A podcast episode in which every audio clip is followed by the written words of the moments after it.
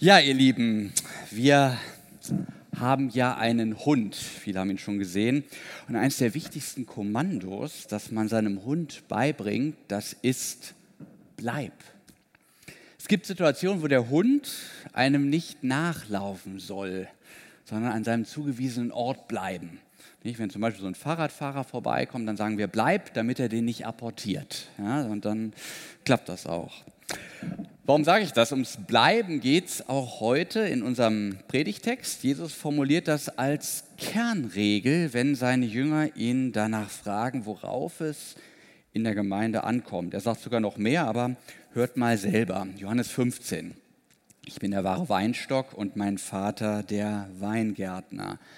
Eine jede Rebe an mir, die keine Frucht bringt, nimmt er weg, und eine jede, die Frucht bringt, reinigt er, dass sie mehr Frucht bringe. Ihr seid schon rein um des Wortes willen, das ich zu euch geredet habe. Bleibt in mir und ich in euch. Wie die Rebe keine Frucht bringen kann aus sich selbst, wenn sie nicht am Weinstock bleibt, so auch ihr nicht, wenn ihr nicht an mir bleibt. Ich bin der Weinstock, ihr seid die Reben. Wer in mir bleibt und ich in ihm, der bringt viel Frucht, denn ohne mich könnt ihr nichts tun. Wer nicht in mir bleibt, der wird weggeworfen wie eine Rebe und verdorrt. Man sammelt die Rebe und wirft sie ins Feuer und sie verbrennen. Wenn ihr in mir bleibt und meine Worte in euch bleiben, werdet ihr bitten, was ihr wollt, und es wird euch widerfahren. Darin wird mein Vater verherrlicht, dass ihr viel Frucht bringt und werdet meine Jünger. Vielleicht kann man dieses Wort Jesu augenzwinkernd mit dem Satz Bleib sauber, Früchtchen zusammenfassen. Denn das Bleiben hat offenbar eine reinigende Wirkung und zielt auf Fruchtertrag. Aber der Reihe nach. Erstens, bleib. Bleibt in mir, sagt Jesus in dieser berühmten Grundsatzrede im Johannesevangelium, bleibt mit mir verbunden. Ich finde, das klingt irgendwie so einfach. Wir würden es vermutlich vorziehen, dass er sagt, tu dies oder tu das. Das könnte man dann abarbeiten und dann wäre man aus dem Schneider. Aber Jesus sagt, es geht um eine Beziehung. Es geht darum, dass ihr in eurem Tun und Denken, in euren Entscheidungen, in euren Plänen mit mir verbunden bleibt. Und mit mir, das bleibt auch keinesfalls im Ungewissen, sodass sich jeder seinen Personal Jesus stricken könnte.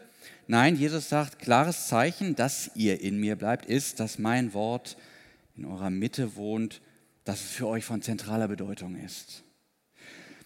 Unsere Reformatoren, die waren sehr klug darin, das als die Mitte der Kirche zu definieren, als sie sich vor dem Kaiser damals erklären mussten. Die katholischen Stände fragten, was seid ihr Evangelischen eigentlich für eine merkwürdige Sekte? Ihr habt keine Priester und ihr habt ganz andere Ämter als wir und ein Messeopfer gibt es bei euch auch nicht so richtig. Und dann hat Melanchthon gesagt, er war damals für die Evangelischen da sozusagen abgestellt, um da zu sprechen. Kirche ist da, wo Gottes Wort gepredigt wird. Da entsteht nämlich Kirche. Da schafft sich das Wort eine Gemeinde. Da werden Menschen rein, da öffnen sie sich für Gott. Heute würden viele Menschen das Pferd vermutlich zumeist von hinten aufzäumen, wenn sie nach dem Wesen von Kirche gefragt würden. Kirche ist da, wo Menschen eine entsprechende Gesinnung haben, würden die sagen. Oder wo man sich durch besondere ethische Standards ausweist. Und entsprechend bricht dann auch alles zusammen, wenn solche Katastrophen wie diese Missbrauchsskandale ans Licht kommen. Weil dann verständlicherweise gesagt wird, schaut euch das doch an, das ist doch alles Heuchelei. Die predigen Wein, die saufen aber Wasser. Die Kirchen werden bei ihrem moralischen Anspruch gepackt, und das bricht ihnen dann das Genick. Jesus macht hier aber einen feinen Unterschied, merkt ihr. Das Wort ist es, das rein macht. Ihr seid nicht selber rein, ihr seid selbst alles andere als rein. Nur weil die Seife im Badezimmer liegt, sind die Kinder noch nicht sauber. Und genau da haben wir in der Kirche ein Problem. Wir verlassen uns darauf, dass wir die Seife haben und schließen von ihr auf uns, wie unsere Kinder. Die Seife wird aber zu wenig benutzt. Wir haben Gottes Wort, aber irgendwie entfaltet das seine reinigende Wirkung nicht. Viele klagen darüber, dass die Kirchen leer sind. Und dann heißt es, ja, ihr, ihr im Wahl, ihr habt wenigstens volle Gottesdienste. Und dann denke ich, ja, das ist schön, dass es hier so vielen gefällt. Aber die entscheidende Frage ist damit ja eigentlich gar nicht geklärt. Wird die Seife auch benutzt? Gehen Menschen gereinigt nach Hause? Schaffen wir es, Kraft der Wirkung des Wortes Gottes, uns von dem Schmutz in unserem Leben zu lösen? Bei dem wir merken, dass das sollte eigentlich gar nicht zu meinem Leben gehören. Das belastet mich. Das würde ich gern hinter mir lassen. Und Gottes Wort gibt mir die Kraft dazu, genau in diese Richtung zu gehen, von der ich eigentlich weiß, das ist die richtige Richtung. Und mich beschäftigt die Frage, erlebt ihr das Wort Gottes in eurem Leben wirksam? Macht das einen Unterschied für euch? Spürt ihr Ermutigung? Spürt ihr Ermahnung, Korrektur? Sodass ihr eine Entwicklung in eurem Leben erkennen könnt, wo ihr sagt, mich befestigt der Wahl im Glauben. Ich bin dadurch inspiriert. Meine Beziehung zu Gott, da möchte ich investieren. Ich will ihn hören, will mit ihm im Gespräch sein. Vor Jahren hat die Willow Creek Community Church, das ist eine Megachurch in Chicago, eine sehr, wie ich finde, verdienstliche Studie in Auftrag gegeben. Reveal hieß die Offenlegung. Man wollte wissen, inwiefern die Tausenden von Kirchgänger dort in ihrem Christsein unterstützt wurden und selbst das Gefühl hatten, im Glauben wachsen zu können. Denn das sagt Johannes 15 ja. Ihr seid mit dem Weinstock verbunden. Das Ergebnis ist Wachstum. Gegründete Wurzeln, wachsende Trauben, neue Weinstöcke. Man gab sich also nicht mit der vordergründigen Tatsache zufrieden, dass da viele, viele Menschen hinkommen. Denn bekanntlich haben Menschen die unterschiedlichsten Gründe dafür. Und die tiefere Frage ist die, erleben die Menschen, die zur Kirche kommen, das Wachstum, das ihnen von Gott hier versprochen wird? Und ich frage euch das, weil ich ja nicht in euch hineinblicken kann. Das ist ja ein sehr innerliches, ein intimes Geschehen. Wachstum kann ja, das setzt das Bild vom Weinstock und den Reben voraus, sehr unterschiedliche Facetten haben. Nur eins sagt Jesus unmissverständlich, kein Wachstum ist keine Option. Wenn eine Pflanze in unserem Garten über Jahre kein Blatt hervorbringt, ich habe da bei uns im Garten eine im Auge, die blüht nicht, die wächst keinen Millimeter, dann wissen wir, Wachstum ist Teil gesunden Lebens und wo kein Wachstum ist, da stimmt irgendwas nicht. Und da Jesus Experte fürs Auftauchen ins Leben ist, spricht er genau darüber. Zweiter Punkt, bleib sauber. Jesus spricht zum Beispiel von den zu reinigenden Trauben. Was kann das für uns bedeuten? Ich denke, das hat mit dem zu tun, was ich eben schon formulierte. Unser Leben ist ja nicht ziellos, ist nicht beliebig. Der Schöpfer hat einen guten Plan für sein Geschöpf. Und natürlich, jeder gute Plan kann auch verfehlt werden. Und damit das nicht passiert, sind Kurskorrekturen nötig. Drehen Sie, wenn möglich, um, sagt das Navi. Oder philosophisch ausgedruckt, werde der du bist und erkenne, wer du ganz bestimmt nicht bist. Und dazu bewährt es sich nicht allen Zuschreibungen zu glauben, mit denen uns unsere Mitmenschen den ganzen Tag belegen. Dafür aber umso mehr auf den zu hören, dem unser ganzes Leben gehört. Das hat reinigende Wirkung, das wird unser Leben sozusagen aufpolieren. Jesus wird sogar noch drastischer, er redet vom Wegschneiden. Manches im Leben fordert von uns tatsächlich schmerzhafte Einschnitte. Wenn wir merken, dass wir in einer bestimmten Art und Weise unser Leben immer wieder hemmen, dass wir es begrenzen. Es können sehr unterschiedliche Sachen sein. Beim einen ist das die Sucht, beim anderen ein bestimmtes Beziehungsverhalten, das immer wieder Schmerz verursacht oder sogar zu Brüchen führt oder geführt hat. Gerade die Begegnung mit dem Wort Jesu wird an solchen Stellen besonders zu uns sprechen, sodass genau dieses Bleiben in Jesus ein Wegschneiden motiviert. Sachen bei uns müssen aufhören. Es braucht einen klaren Cut, wie wir so schön neudeutsch sagen. Ich weiß nicht, welche Erfahrungen ihr in dem Gebiet gemacht habt. Oft sind es ausgerechnet die schmerzhaften Einschnitte, da wo wir im Leben eine echte Vollbremsung, mitunter auch mit Sachschaden hingelegt haben, wo wir besonders daraus lernen und dann bereit sind, wirklich auch etwas zu ändern. Hier muss erst etwas verbrennen, damit Neues werden kann. Das Wort Reinigung ist sicher auch in der Richtung zu verstehen, dass darin etwas Ansteckendes liegt.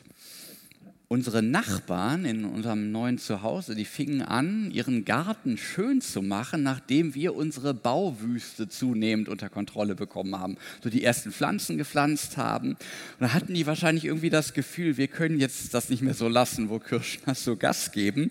Und dann waren die plötzlich da und lauter schöne Blümchen und Rindenmulch, da wo sonst Unkraut war. Das ist so eine Art invertierte Broken Windows Theorie, könnte man sagen, nicht? Die sich da ereignet, das kennt ihr ja nicht, wo irgendwo Gebäude leer stehen, geht ein Glas kaputt und wups sind dann auch die anderen kaputt. Und darum repariert man das ganz schnell, damit nicht erst das Haus, dann das Viertel und so weiter, der ganze Straßenzug kaputt geht. Und umgekehrt scheint das auch zu klappen. Die gute Nachricht ist, nicht nur das Hässliche geht viral, auch das Schöne. Wer sich mit guten Dingen umgibt, der gesundet innerlich. Das tut uns gut, wenn unser Umfeld Gutes tut. Darum hat auch immer schon die Oma zu Recht gewarnt, dass wir nicht mit den bösen Buben unterwegs sein sollen. Wer kennt das noch? Meine Oma hat das gesagt.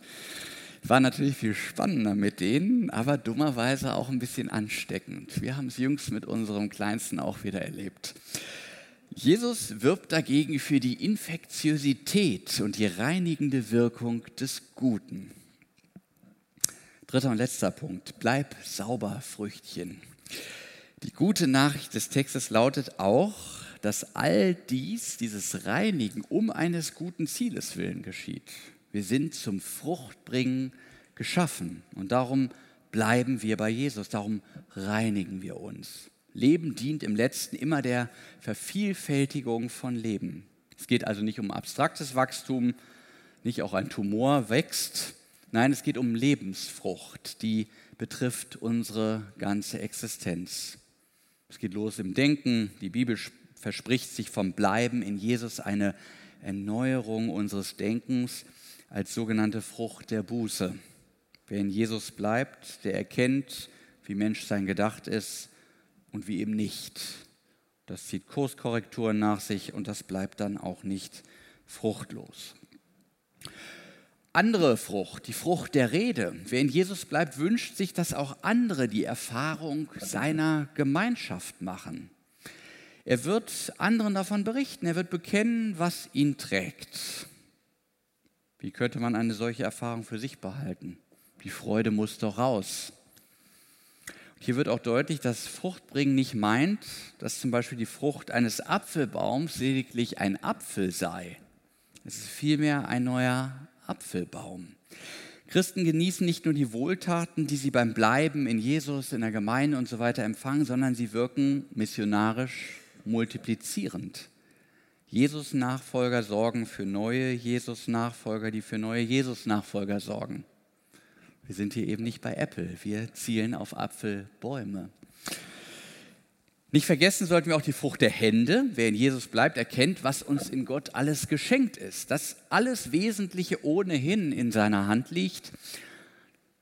Musste ich jetzt mit meinem Hexenschuss auch wieder merken. Plötzlich hast du einen und dann sieht es ganz anders aus als noch fünf Minuten vorher. Ja, und wenn man sich das klar macht, das entkrampft den Griff auch so ein bisschen, mit dem wir unseren Besitz so festhalten und daran hängen, als ob es ums Leben geht. Und wir müssten das irgendwie verteidigen. Aber das Leben möchte uns Gott doch ohnehin schenken. Alles, was wir haben, ist ohnehin geschenkt.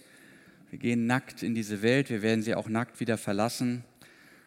Und es ist unsinnig, mit dem Ziel zu leben, und da greife ich eine Formulierung von Marcel auf, auf dem Friedhof der Reichste sein zu wollen. Zuletzt geht es um die Frucht, die sich in unserem ganzen Wesen verdeutlicht. Wir sind Teil dieses Weinstocks. In unseren Adern soll der Saft fließen, der aus Christus kommt. Was ist sein Wesen? Naja, Jesus ist durchdrungen von hingebender Liebe zu seinem Vater und den Seinen. Paulus scheint im Galaterbrief so eine Art Steckbrief vor Jesus äh, ähm, vor Augen gehabt zu haben, als er die Frucht des Heiligen Geistes beschreibt. Es sind offenbar lauter Spielarten der Liebe. Das ist die Rede von der Freude, das ist der Jubel der Liebe. Das ist die Rede von Geduld, von tragender Liebe, von Freundlichkeit, wärmende Liebe, Güte, teilende Liebe, der Treue, ausharrende Liebe, Sanftmut, der wehrlosen Liebe, Keuschheit, zurückhaltender, den Menschen in seinem Personengeheimnis wahrender Liebe und zuletzt Friede, in sich selbst ruhende Liebe. Es wäre doch schön, wenn wir diese Leibesfrucht, äh, nicht Leibeslebensfrucht am Ende unseres Lebens in unserer Existenz wahrnehmen könnten. Jesus verheißt all dies demjenigen, der nichts anderes tut, als zu bleiben, in ihm zu bleiben, die Gemeinschaft mit ihm zu halten und sich unter seinem Wort reinigen zu lassen. Es hört sich so unscheinbar an und doch können wir mit Gewissheit sagen, dass solche grauenvollen Dinge, wie man sie aus der Institution Kirche im Rahmen der Missbrauchsfälle gehört hat, unter einer solchen Lebensfrucht keine Chance hätten, gedeihen zu können. Und umgekehrt muss man sich nicht wundern, dass das, was unter dem Label Kirche läuft, noch lange nicht garantiert, dass auch Kirche drin ist, wenn dieses Bleiben in Jesus nicht eingeübt, sondern sogar ignoriert wird. Lass uns diesen Predigtext ganz tief ins Zentrum holen bei uns im Expo-Wahl. Lass uns das gemeinsam lernen, gleichsam buchstabieren, was das heißt. Bleiben in Jesus, sich reinigen lassen, Frucht bringen. Bleib sauber, Früchtchen. Amen.